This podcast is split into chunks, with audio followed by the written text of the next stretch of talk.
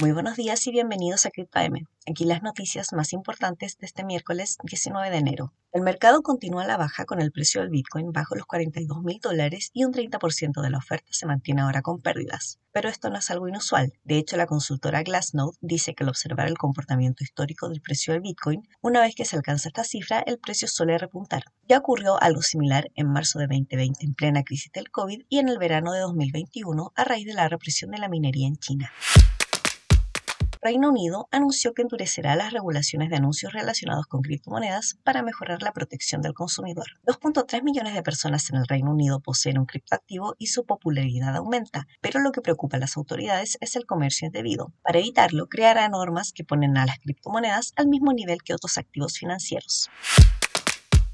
La pandemia impulsó al 43% de los inversionistas institucionales a mirar a las criptomonedas como una buena oportunidad de inversión y diversificación de capital. 78% de los encuestados tiene ahora una visión favorable sobre Bitcoin y 77% sobre Ethereum, según los resultados de un estudio realizado por Nickel Digital Asset Management.